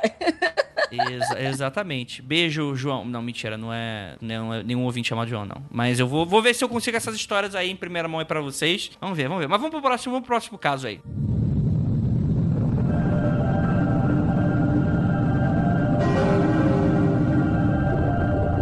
Próximo relato é do Rafael Santos e se chama Senhora. Irei relatar uma história bem interessante que me ocorreu quando eu tinha por volta de 15 anos, pois nesta época eram mais frequentes esses tais fatos. A primeira podemos chamar de vovó. Nessa época morava em São Paulo e sempre passava as férias na casa da minha tia, no interior de São Paulo, como sempre foi de costume desde pequena. Um belo dia estava na casa dela não me lembro por qual motivo, mas estávamos apenas eu e ela. Eu no escritório do meu tio, que ficava nos fundos da casa, jogando o clássico Counter-Strike no computador, e minha tia dentro de casa fazendo seus afazeres domésticos. Counter-Strike tá errado, vamos lá. Quando do nada aparece uma senhora na porta do escritório, ela tinha por volta de seus 70, 80 anos e me diz: Oi. Respondi a senhora, que era de uma aparência bem tranquila, super serena, e daí então começamos um diálogo. Ela me perguntou diversas coisas, como por exemplo, onde morava, se tinha irmãos, o que eu gostava de fazer, etc. E eu fui respondendo. Ela também me disse que sentia falta dos filhos, falta dos netos, mas que estava longe. Eu, como todo pré-adolescente na época, não estava dando muita moral, né? Pois estava no meio da partida do Counter-Strike. Olá, está errado, tadinha da vovozinha. Querendo só sua atenção e você jogando Counter-Strike. Muito bem. Ela percebeu isso, né? Que eu tava meio, né? Desgarrado da conversa disse tchau e foi embora. Passado um tempo, aparece minha tia e eu pergunto quem era a senhora que estava aqui. Que A senhora. minha tia me responde: Ué, que senhora? Ah. Falei: Aqui tava aqui, ficou aqui na porta fazendo várias perguntas. Minha tia vira e fala pra mim: Você tá louco, Rafael? Não tinha ninguém aqui em casa além de você e eu. Nesse momento, eu e ela ficamos mudos. Saímos procurando na casa pra ver se essa tal senhora ainda tava lá. Não tinha como essa tal senhora ter entrado na casa, pois os muros eram super altos, o portão sempre ficava trancado, a não ser que ela fosse o Jiraya, né, gente? Acho Aí, essa meio improvável. É, pois é. O, é, o, é o trailer da Capitã Marvel, ela era um screw, certamente. Minha tia não teria motivos pra mentir tal coisa. Ela é super cagona, ficou mais assustada do que eu. E até hoje, nem eu e nem ela sabemos quem é esta senhora que veio conversar comigo. Cara. Era uma senhora, pelo menos ela era fofinha, né? Ela tava perguntando quem ele era. Ela tava querendo fazer amizade. como sempre, o jovem cagando pro, pros idosos, né? Imagina se ela tava te dando uma dica. Coloca na pool day, porra, escolhe a fase melhor e você não tava, enfim. Era uma senhorinha gamer, é uma fantasma gamer. É, ué. Eu jogava isso aí na, minha, na tua idade, meu filho. Jogava muito isso aí. Quando eu tinha meus 30 anos, jogava muito. É, joguei muito Wolfenstein. É verdade. Ô, Ah, que fofo. Eu fiquei bem impressionada com essa história. É uma história um pouco comum, já recebemos relatos, já ouvimos relatos entre nós, histórias assim de, de pessoas que viram um senhor ou uma senhora e depois desapareceu. Mas o que eu fiquei bem impressionada foi com a interação que, que ele teve com a senhora, né? Foi muito real, não foi uma impressão. Se ele conversou desta forma com ela, quer dizer que ele realmente estava vendo alguém como se estivesse de, de carne e É. sangue ali vivo, entendeu? Não foi o vulto, né? Não foi o canto do olho. Exatamente, não foi uma impressão, não foi nada transparente, sabe? Se ele conversou com ela, ele realmente estava acreditando que era uma pessoa ali. Uhum. Concorda, Daniel? Concordo. E e pelo que eu conheço aí de fantasmas, de ver muito Discovery, esses fantasmas que conseguem esse nível, né, de, de se tornar quase tão físico quanto uma pessoa, são fantasmas poderosos. Porque haja energia pra ele conseguir se manifestar assim, né? Sim, sim, não, sim. não ser só um troço transparente que você vê através, mas que você consegue achar que é de carne e osso. Então era uma senhorinha ali, no mínimo poderosa. E eu acho que eu digo mais, assim, concordando até com a Ira, são poucos os relatos que a gente tem de algo tão sólido assim, né? De, de algo que, do tipo, ah, geralmente é, poxa, virei o olho e vi. Que, que eu nem ac- desacredito nesse tipo de relato, que às vezes a pessoa viu dali delineado, bonitinho, mas desapareceu de repente, né? Quando a pessoa foi olhar de novo. Mas, poxa, te- houve uma comunicação aí envolvendo tudo, né? E, que que cê- assim, Ju, o que, que você acha que um fantasma quereria é, numa dessas perguntas aí? O que, que você acha que ele tava querendo? Gente, o que que os velhinhos querem que se sentem muito sozinhos? Eles querem fazer o quê? Ir pra fila do banco. Conversar. Conversa. Não, mas então, mas então, mas eles vão pra esses lugares pro bem pra fila do pão porque eles sentem falta de conversar. Eles se sentem muito sozinhos. Provavelmente é só um fantasma se sentindo muito sozinha. Ela falou que tava sentindo falta dos netos, dos filhos. Eu fiquei com dó desse fantasma. De verdade. E é interessante, né? Porque provavelmente ela falou, ah, porque eles estão morando longe agora. O que dá a entender que talvez possa ser um fantasma da própria casa, né? De alguém que morou na casa. Ah, sim. eu, eu, eu acredito nisso, cara. Acho que é morador antigo da casa. Ficou apegado, ficou. Como é que, como é que chama quando acontece isso? É o, é o poltergeist. Poltergeist geralmente são esses que ficam apegados à casa. E é, é foda, hein? É foda. Tem que chamar um- uns amiguinhos dos Paranauê pra, pra expulsar. Porque... Ou então não expulsar, né? Ah, mas, mas é, é, velhinha, tão gente boa. É, pois é. Chama né? ela pra um café, assistindo a Maria Braga com ela. Ah, Aí ia ela vai embora. bonitinho. Aí É. ela vai embora. Não, e tem que. É, exatamente. Não precisa se expulsar todo fantasma também, né, gente? A gente brinca aqui, mas às vezes o fantasma quer só ali uma atenção. Não, como assim? Não precisa expulsar todo fantasma? O mundo do fantasma não é esse aqui, não, rapaz. Tchau e pensa. Não tá pagando aluguel, que se foda. Eu, hein? Ah, não tem que expulsar. Queridão, se não tiver me ajudando muito, tem que ir embora. Olha, mas, mas isso é, é preconceito contra os fantasmas, Rafael. Talvez seja. Mas como eu tô vivo, ele morreu, quem sabe sou eu. Mas, ó, é que, por exemplo, é, eu e a Ira, a gente já tem história aqui de, de coisa que é no nosso apartamento, que eu não gostaria nem de falar. Em breve vão ter um, vai ter um episódio especial que a gente vai comentar sobre isso.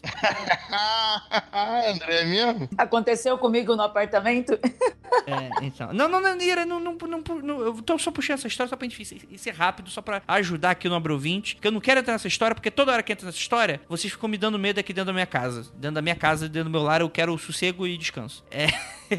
Mas é, não necessariamente um fantasma é do mal, vai te fazer algum mal. Às vezes ele só tá lá de uma vida anterior e que tá completamente fora do, do, do que os outros, saca? Aquela parada dos outros. Enfim, é, mas vamos, vamos lá, parar com esse assunto que eu já tô ficando com medo. Bem, vamos então chamar aqui um ouvinte premium pra ele contar a história dele e aí a gente vai opinar e cagar regra na história dele.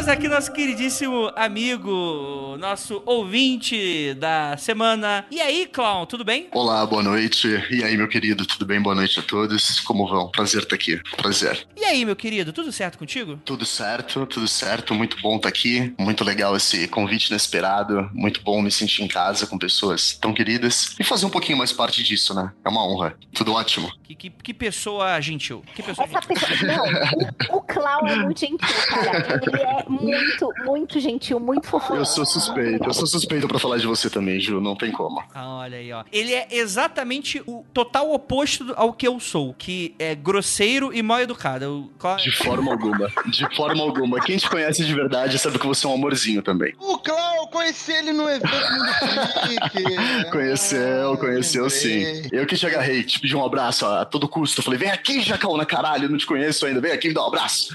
Gente finíssima, é um pândego esse rapaz. Linda, linda. Barbão, que um dia eu queria ter um igual. Oi, Cláudio, tudo bem? Olá, Ira. Linda, tudo bem, querida? Tudo jóia? Ficamos na inveja. Então, vamos lá. Pedro, Pedro Clown, da onde que você é? Sua idade, caso queira, e trabalha com o quê? Vamos lá, eu sou da Caravana de Santo André.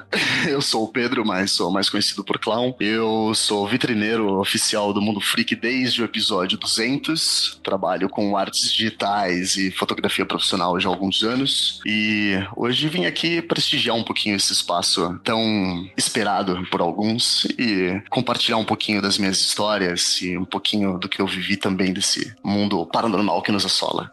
Show de bola, show de bola. Então vamos lá. Clown, conta aí, bicho. Agora é contigo. O que, que você tem pra contar pra gente? Bom, eu vou tentar ser um pouquinho sucinto, porque, falando sério agora, a gente acaba passando por muitos momentos, por grandes experiências, e a gente tem que, eu acho que, tirar grande fruto disso como boas experiências e reflexo pra gente se conhecer e se tornar pessoas melhores e entender as nossas essências e o que somos, de fato. Mas eu, desde muito novo, desde bem, bem pequeno, eu tive experiências marcantes que eu não sabia processar muito bem ainda, eu não tinha aprofundamento suficiente para poder discernir de fato o que estava acontecendo comigo, mas eu sempre eh, me sentia acompanhado de amiguinhos imaginários e ouvia coisinhas que os meus outros amiguinhos não ouviam. E a minha infância foi uma infância um pouco conturbada, mas com o passar do tempo a gente vai tentando decifrar um pouco isso, a gente vai tentando buscar ajuda, vai tentando buscar esclarecimento e a gente percebe que na verdade a gente tá sofrendo algumas experiências, tá realizando algumas experiências que nem todos podem, podem vivenciar. Mas sendo bem específico, eu queria dividir com vocês um momento que foi bem marcante da minha vida, que eu acho que foi, foi, foi assim, uma âncora para realmente me provar que isso tudo é e foi real naquele momento, que foi próximo do falecimento da minha avó. Ela, quando,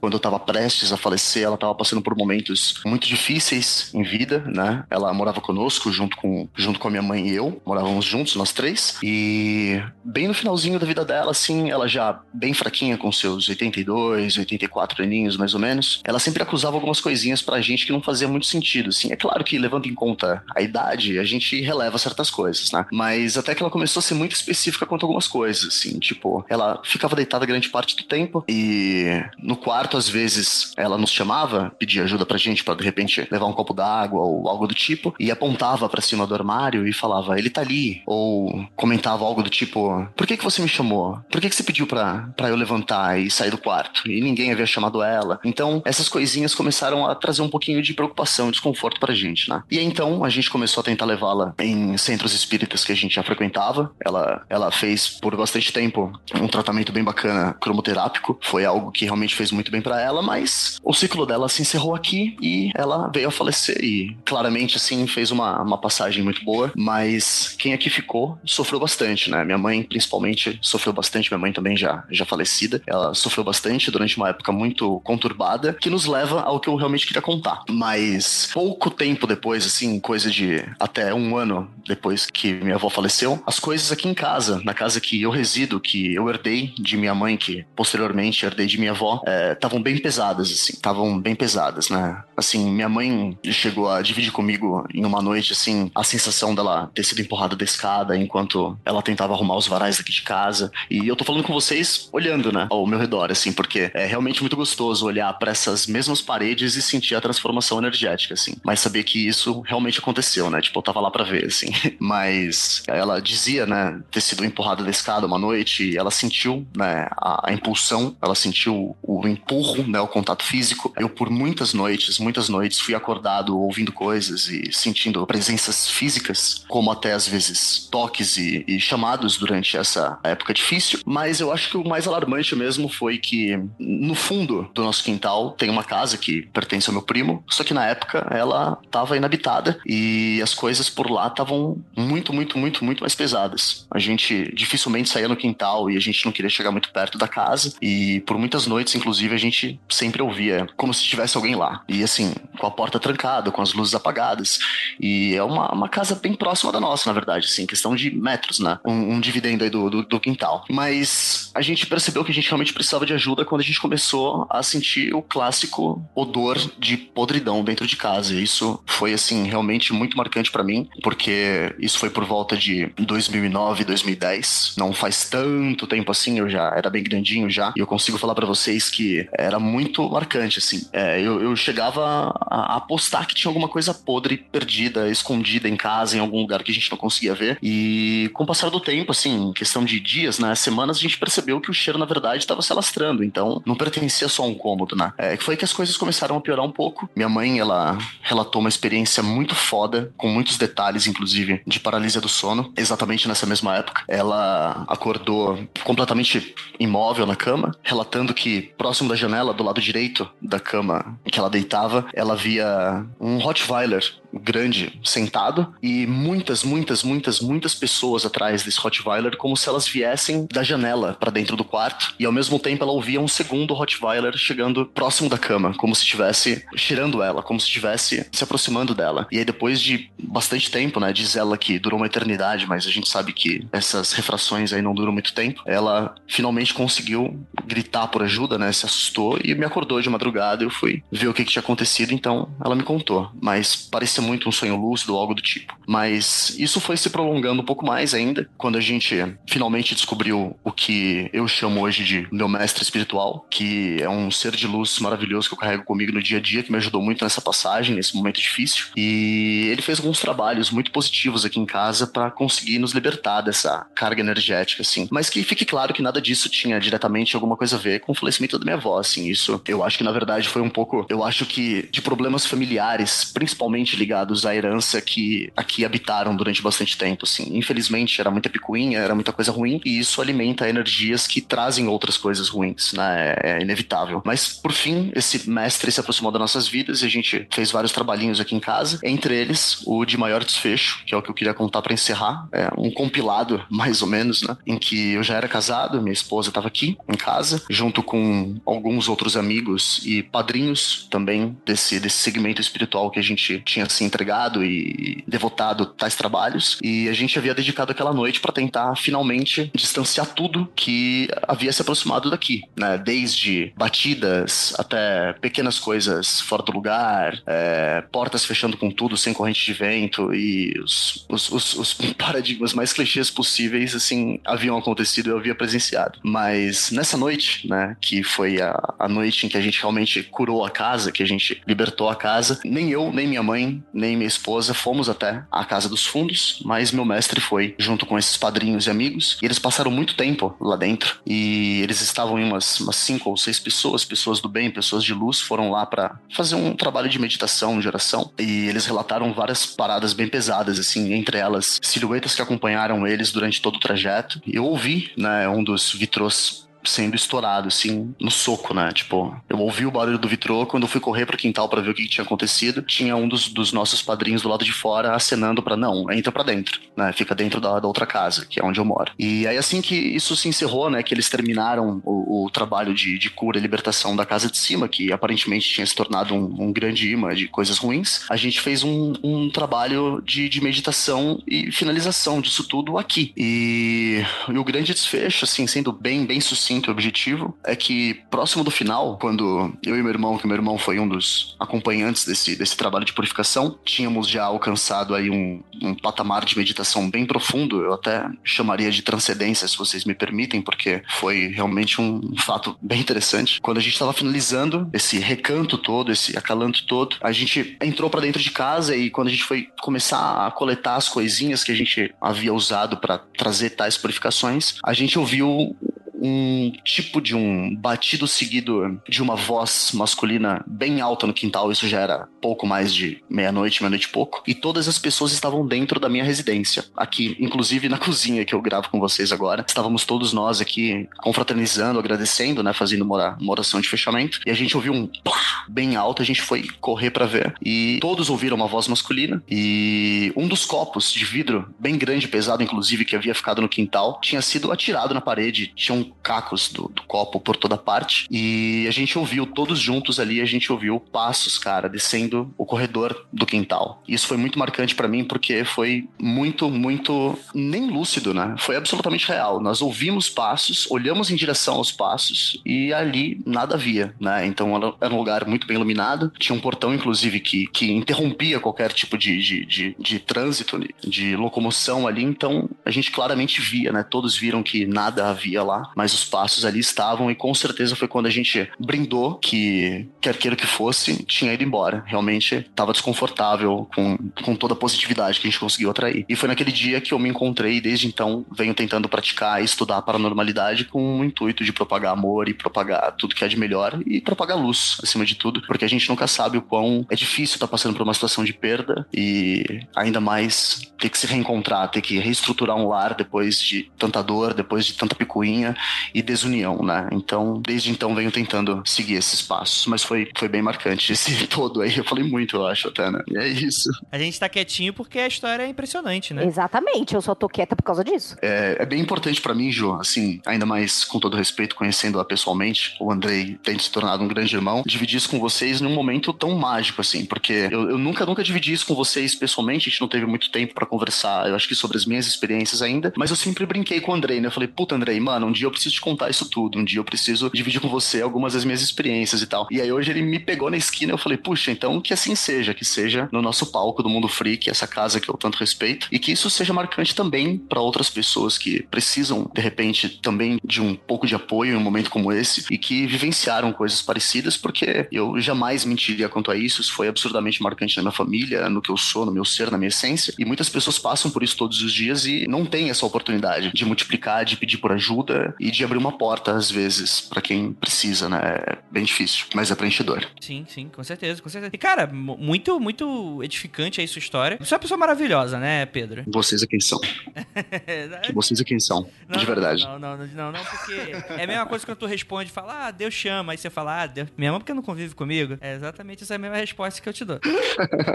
Mas, cara, que história impressionante. Cara, e é muito interessante porque, enfim, independente do sobrenatural, vamos, vamos tentar excluir essa parte sendo cético nesse momento. Quando as pessoas, elas têm uma perda, né, sofrem, e às vezes não precisa nem ser algo tão grande, grandioso como a perda de alguém muito querido. Pode ser, às vezes, até um, um péssimo momento no trabalho, uma fragilidade, uma relação que a gente tem. A, a gente, naturalmente, a gente fica muito fragilizado, né? E isso abre porta, vamos ser cético agora? Psicologicamente, isso abre muitas portas, né? Sim, sim, sim. Pensar todo tipo de bobagem e a gente realmente. Isso se reflete na nossa vida, né? É, teve até um relato do aconteceu comigo anterior, né? Que de um casal. Será que era aquele? Eu não lembro agora se eu tô confundindo com talvez até outro podcast que eu tenha escutado. Mas de um casal que ele brigava muito e tal. E eles tinham acabado de se mudar, eles tinham acabado de casar. Foi, na verdade, foi um magicando com Grola. Que ele dá, ele dá um exemplo, né? De uma história que ele escutou, né? De, de, de uns amigos dele, né? Que tinham acabado de se casar, tinham acabado de se mudar de casa. E, putz, estava naquele clima de alguma coisa estranha acontecendo. Acabaram de casar, tipo, os primeiros meses. Tipo, a, a bagunça da mudança em casa. E eles só conseguiram meio que se libertar disso. Eles falaram, não, vamos arrumar a casa primeiro. E aí eles arrumaram a casa e então, tipo, vivem felizes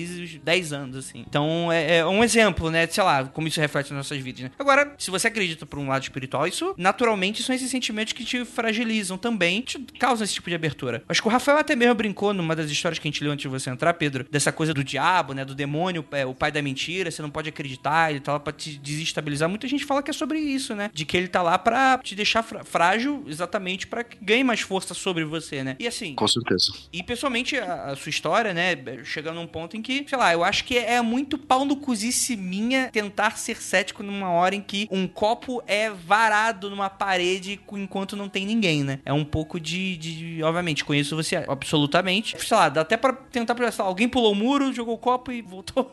Quer dizer, meio estúpido, né? É uma, é uma explicação meio estúpida, né? Não sei se os outros concordam comigo. Mas, pô, muito, muito interessante sua história. Muito obrigado por dividir ela com a gente. Que isso, é um grande prazer. Eu fico muito feliz de poder dividir esse momento com vocês, e até mesmo que seja de forma cética, mas que esse relato e outras coisas parecidas sirvam também de combustível para que todas aquelas pessoas reencontrem forças para recomeçar quantas vezes forem necessárias e compreender que, na verdade, a elevação, que o desprendimento do corpo, na verdade, é só uma passagem necessária. E o que a gente faz aqui é o que constrói histórias. Mas o que a gente deixa foi o que nós somos e a gente precisa continuar evoluindo, seja aqui ou seja em outro plano. Acreditem no que for, independentemente de religião. Acho que o importante mesmo é olhar para isso tudo que seja ceticamente, com respeito sempre ao próximo, multiplicar o bem, né? Trazer algo de, de positivo. E complementando o que você falou, se você me permite, é o que vocês fazem aqui. Vocês são pessoas maravilhosas. Eu jamais perderia a oportunidade de dizer para vocês aqui ao vivaço que vocês transformam vidas. Vocês transformam vidas sim, todos vocês aqui juntos. Vocês se tornaram grande parte do meu viver nos últimos tempos, principalmente no último ano. Eu amo muito vocês, é um prazer estar aqui. E sempre que eu puder somar em alguma coisa, certamente será recíproco. Vocês são incríveis, continuem com esse trabalho maravilhoso que vocês fazem. Gratidão. Olha aí, cara, muito obrigado de verdade pelas palavras. Por favor, deem as opiniões aí agora, seus. seus... Então, eu estava dizendo que a barba dele é diretamente proporcional ao tamanho da gentileza dele, que é gigante meu igual a barba dele. Oh, meu Deus. Muito bom. Só um adendo, né? E realmente eu fico muito admirado quando as pessoas passam por experiências como essa sua, conseguem se, se manter bem, cara. É, isso é extremamente difícil. Não é para qualquer um, não. Tem que gostar, tem que, tem que lutar, tem que ser muito, muito pra frente, confiar muito, porque né, não é fácil, não, rapaz. E você é um cara que também viveu coisas parecidas, com todo respeito, com uma perda também muito grande, né? Então você sente muito, muito, sabe muito bem como é isso, né? Com certeza, com certeza. Ah. Sempre. Eu sei. Nossa vida vai assim, a gente vai trabalhando. Com certeza, com certeza. Ju, quer comentar alguma coisa? Não sei. Eu tô muito chocada ainda com essa história. Eu acho que eu preciso digerir toda a história, mas. Eu não sei sincero, né? Não, não, total, foi super sincero. Ai, não sei. Aquela mãozinha no, no coração, aquela mãozinha no peito, aquele suspiro. Ai, eu, eu fiz exatamente isso. Eu visualizei com o seu tom de voz, visualizei completamente. Daniel, Daniel, você quer, quer comentar alguma coisa, meu chuchu? Cara, eu fiquei impressionado, fiquei arrupiado aqui. E foi o que o Rafael falou, cara. Eu admiro é, você, a pessoa que passa por essas coisas, conseguir manter a sanidade. Sinceramente, ou eu ia procurar uma igreja ou eu ia procurar um bar, porque. porque é foda, cara. Não é pra qualquer um mesmo, não, bicho. Eu não sei como, como eu reagiria com uma situação assim. E eu, com certeza acreditei, porque foi muito sincero mesmo. Foi, foi sim. Show de bola, show de bola. Pedro, cara, é um momento chato que agora eu tenho que dizer tchau pra você. Tem alguma última mensagem pro nosso ouvinte que não seja reage a assaltos? Eu tenho, eu quero agradecer o relato do Pedro. Obrigada pelo carinho, pela amizade, por apoiar nosso trabalho, tá sempre junto. E obrigada por vir aqui compartilhar um pouquinho da sua história com a gente. Eu que agradeço. Muito amor, muito amor. Obrigado. Show de bola, show de bola. Agora vamos, vamos se despedir. Valeu, Pedro. Então até a próxima. Valeu, muito obrigado, mestre. Um grande beijo a todos e até breve. Obrigado por tudo, galera.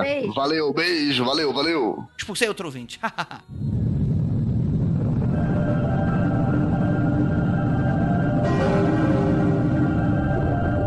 Bom, e o último relato de hoje é do Darius Silva Sveiter e se chama Outro Lugar. Isso aconteceu comigo há menos de 10 anos e até hoje não encontrei uma explicação lógica ou até mesmo sobrenatural para o caso. Durante umas férias de verão, eu e mais uma dúzia de amigos fomos passar alguns dias na praia, mais especificamente em Capão da Canoa, no Rio Grande do Sul, em um apartamento cedido por um tio meu. Sabe como é? Cidade praiana, verão, férias, etc. O movimento na cidade ia até tarde, todos os dias, bares, casas de show, o pessoal na rua vadiando. É muito bom, o pessoal na rua vadiando. Até que numa dessas noites aconteceu algo muito estranho. Não lembro exatamente que horas eram, mas era algo por volta de meia-noite. Eu e mais três amigos resolvemos ir no posto 24 horas repor nosso estoque de cervejas. Estávamos no quinto andar, entramos no elevador e começamos a descer. Na metade da descida aconteceu algo peculiar. O elevador começou a fazer ruídos incomuns e a ter oscilações na luz. Nada muito sério, durou apenas uns 5 segundos. Chegamos no térreo normalmente e saímos do prédio. Então, aí sim, as coisas começaram a ficar esquisitas. A cidade parecia estar mais escura e estava completamente deserta, parecendo mais uma madrugada de inverno. Olhei o prédio da frente e ele parecia diferente. Não sei explicar exatamente como, mas tive a impressão que alguns detalhes da sua arquitetura não batiam com aquilo que eu lembrava.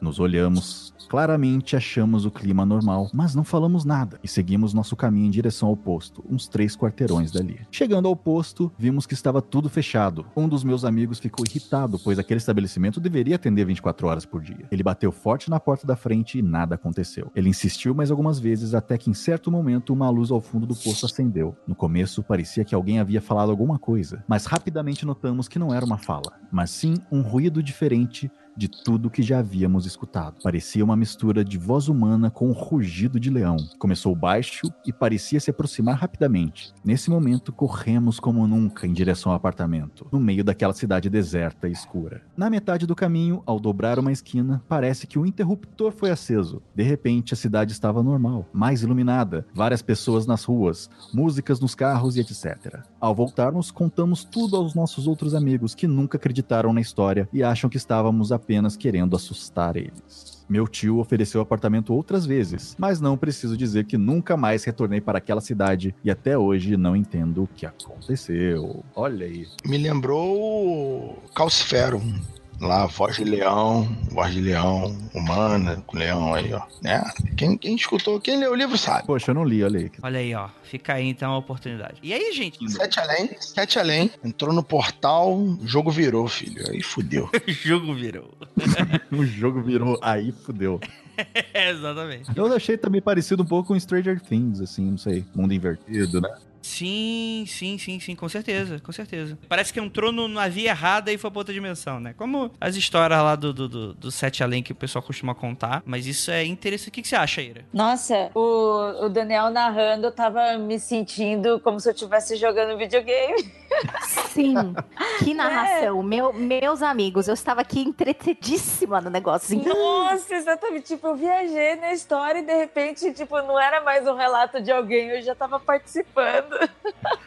pois é, então, tipo, eu achei a história muito louca. É, ao mesmo tempo que ela é muito louca, ela também é, é crível, assim, nos detalhes. Ele explicou bem e eu não, não tenho como, tô sem como duvidar agora, sabe? Igual os outros, eu fui buscando questionamentos, eu não consigo questionar a história dele. E, é interessante porque tem essa coisa do elevador, né? Dá um problema no elevador pouco antes dele ter esse. Cara, é, isso daria uma história fantástica, né? Isso daria um roteiro fantástico fantástico, né? Os caras entram, tipo assim, estão na cidade normal, eles vão lá, alugam, estão no hotel, qualquer coisa assim. Aí, beleza, vamos aproveitar a cidade. Eles vão descer no elevador, o elevador tem a porra de um, de um buraco negro dimensional, aí dá aquele probleminha assim, opa, o que aconteceu aqui? Ô, Andrei, Andrei, mas não tem um, uma creepypasta de elevador que é tipo um. Uma creepypasta que fala tipo um código no elevador que se tu subir e descer tanto, tanto e parar em tal andar, aquele andar ali vai ser o, o andar de onde vai ser o, vai ser um outro mundo, sete além, enfim. Nunca, nunca viram essa pasta, não. De repente os ouvintes já, já leram sobre essa creepypasta. Não, sim, é, é bastante. É, na verdade, tem várias coisas, né? Tem os jogos que você faz na internet. Tipo, você digita o, o código da Konami no, no elevador e aí você acontece uma parada, vem a loura do banheiro, você vai pra outra dimensão, aparece um, um andar que não existia antes no prédio, coisas nesse sentido, né? Isso é,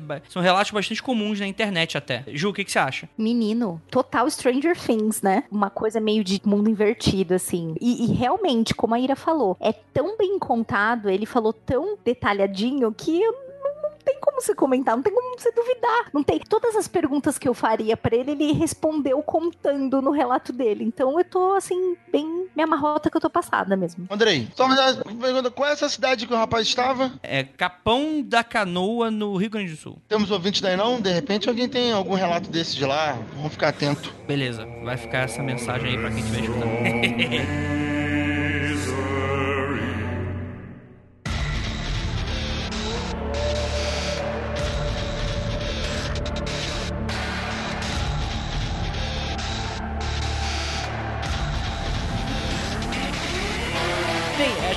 então, né? Temos aqui, gostaria de agradecer muitíssimo a participação de todos vocês que estão aí na transmissão, para todos vocês que estão terminando de escutar esse podcast e também para vocês participantes maravilhosos. Daniel, onde que a gente encontra? Bom, toda terça-feira, quase toda, né? Por exemplo, nessa terça no, última não teve, mas eu tô lá no Decreptus, decreptus.com, ou nos agregadores, ou no Spotify agora. Spotify tá na moda, podcast Spotify. E eu tenho um podcast que eu não sei ainda o que, que é, que eu só falo sozinho, ligo o microfone e saio falando, que é o Baierismos. É, você encontra no Spotify também, nos agregadores, não tem site, não tem nada. Eu gosto de falar umas bobagens lá. E é um prazer, cara. Foi um grande prazer falar aqui de. Pô, legal. Lembrando que baierismo é com Y, né? Com Y, Bayer de Bayer mesmo, é o meu nome. Muito obrigado. Mandar abraço aí pra toda a galera lá do Decrepit, que a gente é super fã, lá o Mordente, ao João e a todos os participantes. E agradecer a sua participação, espero que você tenha gostado, pelo visto você gostou. Gostei bem. Gostaria de, de encerrar, então, é, falando algo no ouvidinho, no ouvidinho do ouvinte. Daniel, melhor. Daniel, Daniel encer- encerra pra mim. Não, não vou nem me dar o trabalho agora que essa, essa sua voz, ela, ela que vai embalar o ouvinte agora pro colo de Satanás. Não olhe para trás.